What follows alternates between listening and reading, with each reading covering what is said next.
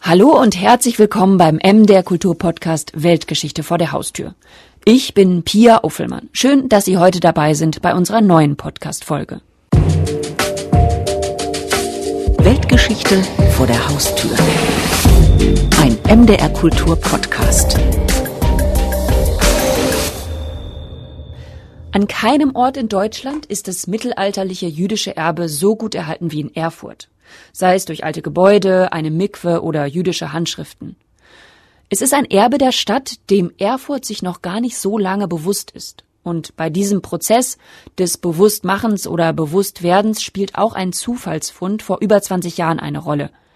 Denn bei ganz anderen Ausgrabungen mitten in der Erfurter Innenstadt wurde damals plötzlich ein Schatz von mehreren Kilogramm Silber entdeckt. Die ganze Geschichte zum mittelalterlichen jüdischen Erbe in Erfurt wird MDR Kulturgeschichtsredakteur Hartmut Schade gleich im Feature erzählen. Hier bei Weltgeschichte vor der Haustür, dem Podcast, in dem wir Ihnen Geschichten aus Sachsen, Sachsen-Anhalt und Thüringen erzählen, wo die Weltgeschichte ihre Spuren hier in Mitteldeutschland hinterlassen hat. Aber erstmal möchte ich von dir, Hartmut, wissen, was hat dich an dieser Geschichte vom jüdischen Leben in Erfurt so gereizt?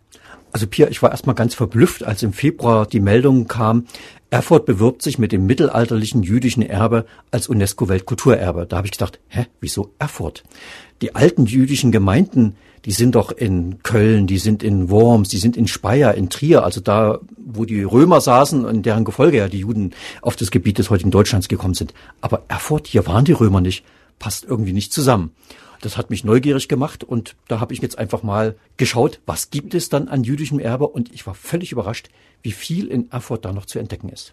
Und was MDR Kulturgeschichtsreporter Hartmut Schade dann in Erfurt vorgefunden hat, eine Kneipe, die mal eine Synagoge war oder ein Schatz, der sich in einem Keller verborgen hat, das hören Sie jetzt im Feature. Wie immer gesprochen von Conny Wolter. Die Michaelisstraße runter, an der Feuerkugel vorbei, hinter der Karibikbar nach links. Waagegasse 8. Eine backsteinerne Toreinfahrt, ein kleiner Hof. Dann das Haus, nichts Augenfälliges, äußerlich. Innen eine Zeitreise, 100, 150 Jahre zurück, mit Ornamenten bemalte Wände, eine hölzerne Empore. 70er Jahre, 19. Jahrhundert, genau. Als Tanzsaal. Ja, der Einbau der Empore, das ist alles Tanzsaal 70er Jahre, 19. Jahrhundert. Sagt Maria Stürzebecher. Die Kunsthistorikerin ist Kuratorin des Museums Alte Synagoge und ich bin mit ihr zum Erfurter Schatz verabredet. Der ist im Keller unter dem Tanzboden ausgestellt. Dass es ihn noch gibt und dass auch die Synagoge noch existiert, verdankt sich beides dem gleichen tragischen Ereignis, dem Judenpogrom von 1349 in Erfurt. Der Schatz wurde versteckt und von seinen vermutlich ermordeten Besitzern nie wieder ausgegraben. Und die Synagoge verkauft der Erfurter Rat an einen Händler, der sie als Lagerhaus nutzt. Die Synagoge ist eben mit dem Umbau zum Lagerhaus schon im 14. Jahrhundert und dann der späteren gastronomischen Nutzung immer weiter aus dem Bewusstsein verschwunden und war dann eben auch zur Zeit der Nationalsozialisten keine Synagoge mehr, sodass kein Bedarf bestand, sie zu zerstören. Ich denke sogar, dass hier in dem Tanzsaal möglicherweise im Dritten Reich Nazis getanzt haben, ohne zu wissen, dass sie in der Synagoge feiern und dadurch im Grunde indirekt das Haus retten. Dadurch, dass es immer genutzt wurde, ist das Haus eben auch in einem relativ guten Zustand bis in die 1990er Jahre erhalten geblieben.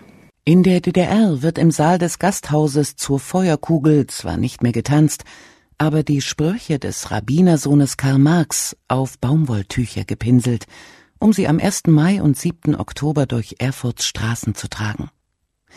Als Gaststätte bietet die Treuhand das Gebäude zum Verkauf an. Und doch, so ganz ist die Betstube der Juden nicht in Vergessenheit geraten. Es gibt Quellen aus dem Mittelalter, die sie erwähnen. Noch 1933 erscheint eine Publikation über sie. Es gab sozusagen so einen kleinen Kreis der historisch Interessierten in Erfurt, die auch wussten, da war mal die Judenschule. Und das war dann eben auch zur Wende das ganz große Glück, dass wirklich 1990 eine Kollegin, die dann in der Denkmalpflege gearbeitet hat, die Notbremse ziehen konnte bei diesem Verkauf, weil sonst wäre heute hier eine Kneipe weiterhin. Im B-Saal würde der Bierbraukessel stehen. Man könnte hier vielleicht wieder tanzen, aber wir hätten eben dieses besondere Museum nicht. Nicht nur das Museum gäbe es nicht. Ein ganzes Kapitel Erfurter Geschichte wäre unbekannt geblieben. Die Stadt hätte auch keinen Antrag auf Weltkulturerbe stellen können, und Maria Stürze-Becher wäre Insidern mit ihren Forschungen über den Schatz ein Begriff, auf die Berufsbezeichnung Beauftragte für das UNESCO-Welterbe hätte sie aber verzichten müssen. Bevor wir uns in den Keller zum Schatz begeben, erklärt sie erstmal, warum Erfurts jüdisches Erbe Weltkultur ist und warum die Erfurter dies erst nach dem Kauf der Lagerhallen und Tanzsaalsynagoge entdeckten. Also das ist wirklich was Besonderes, dass hier im Grunde sich so viele Zeugnisse jüdischer Geschichte aus dieser frühen Zeit, 11., 12., 13. Jahrhundert, äh, erhalten haben das ist ein Wissen, was wir erst seit wenigen Jahrzehnten haben. Ne? Der Schatz wurde 1998 entdeckt. In derselben Zeit wurde auch erst klar, wie bedeutsam die Synagoge ist, denn dann sind die Bauforschungen losgegangen und erst im Rahmen dieser Bauforschung ist ja auch die erste Bauphase um 1100 überhaupt entdeckt worden.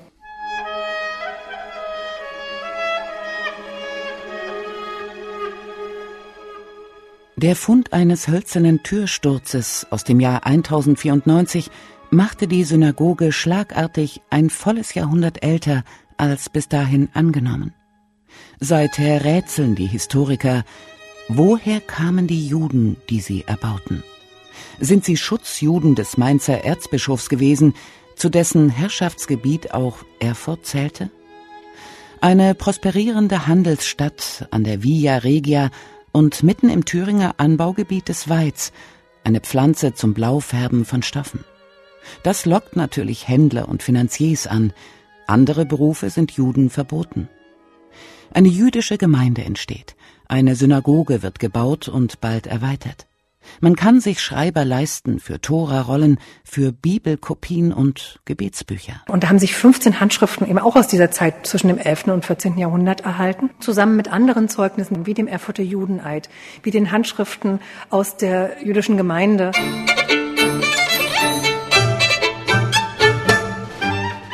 Einzigartiges darunter, wie die heute Bibel Erfurt I genannte Handschrift.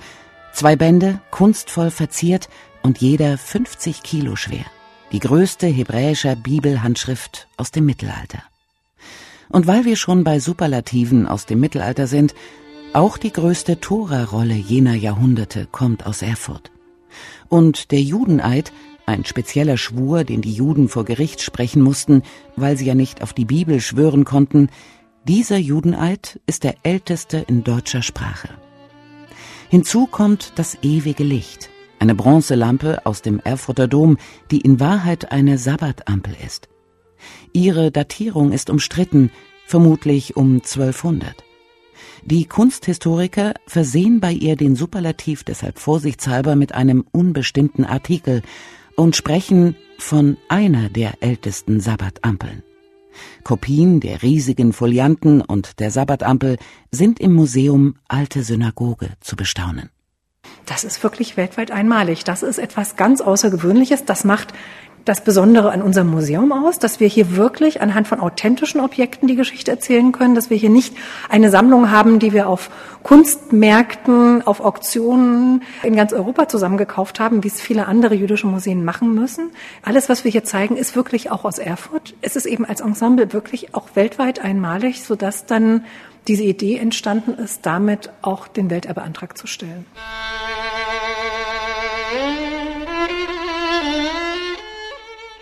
Ein Welterbe, das erhalten blieb, weil die Besitzer der Häuser, der Bücher, des Schmucks beim Erfurter Pogrom erschlagen wurden. In jenen Jahren wütet wieder mal die Pest in Deutschland und Juden gelten als Schuldige. Sie sollen die Brunnen vergiftet haben. Am 21. März 1349 erschlägt ein Mob die etwa 900 Erfurter Juden. Die Grundstücke, die Handschriften und Tora-Rollen reißt sich der Erfurter Rat unter den Nagel. Er lässt nach dem Pogrom die verwüsteten und teilweise niedergebrannten Häuser nach Geld, Kleinodien und wertvollen Geräten durchsuchen. Nicht alles finden sie. In einem Hohlraum im Keller der Michaelisstraße 43 versteckt der Geldverleiher Karlmann von Wier 3141 Silbermünzen sowie 14 silberne Barren. Insgesamt 24 Kilo Silber.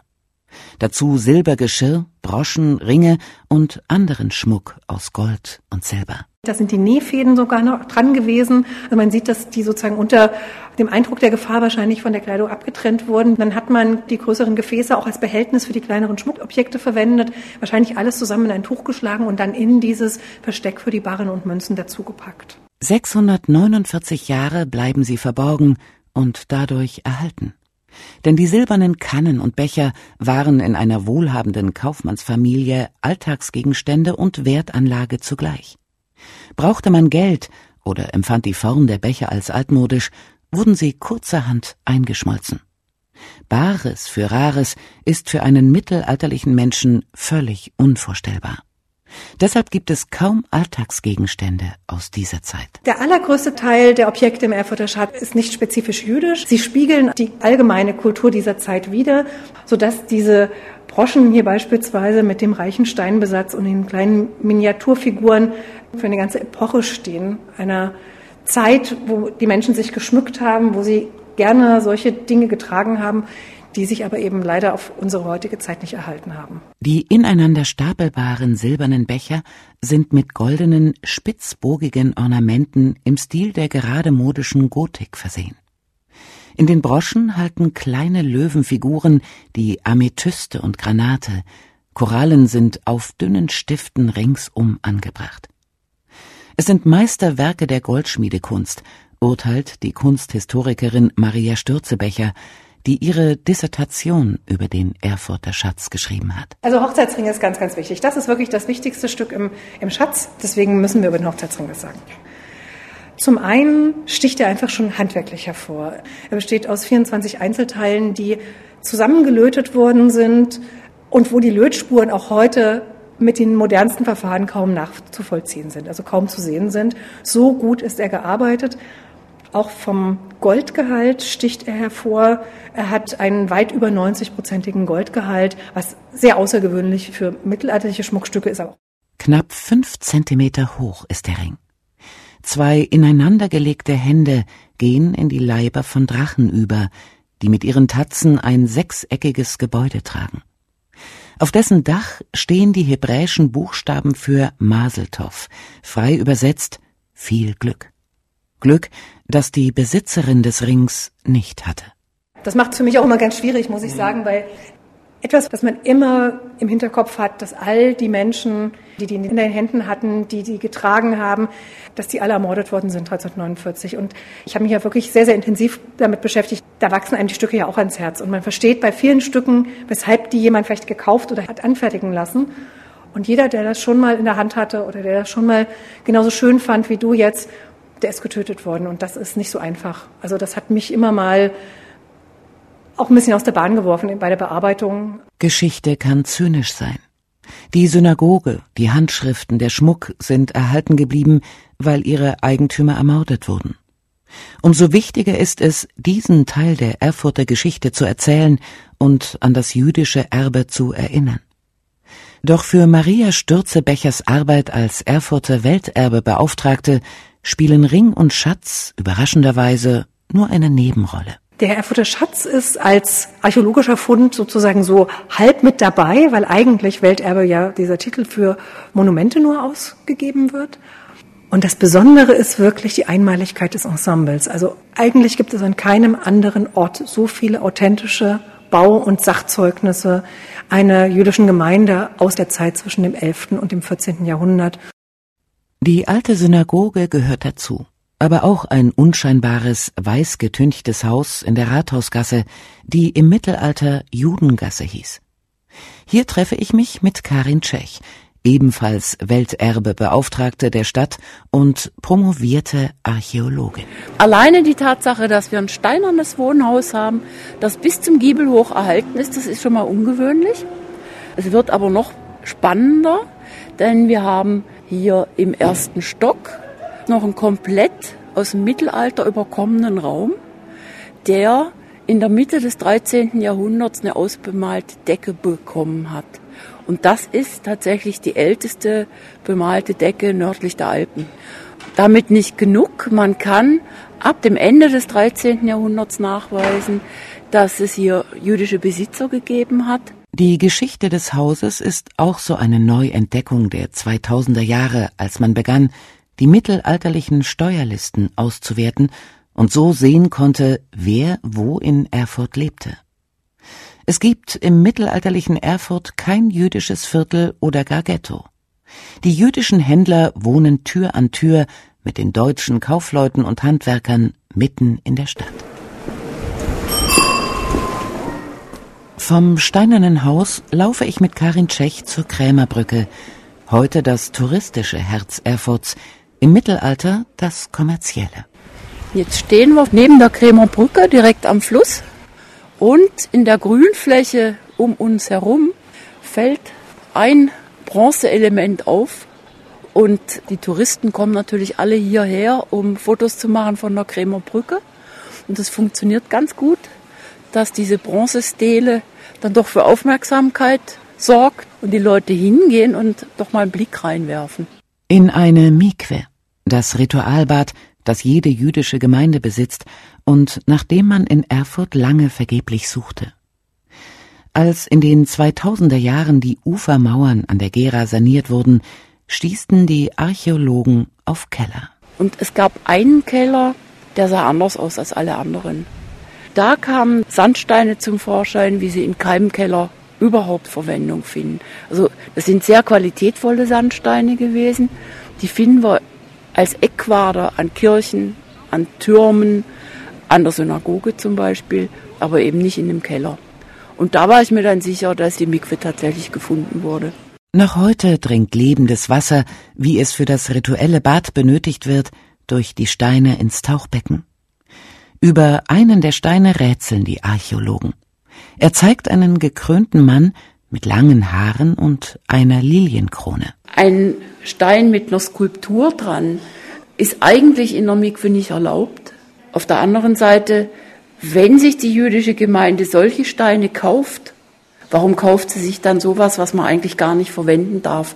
Es ist merkwürdig. Also wir können diesen Widerspruch ganz einfach nicht auflösen.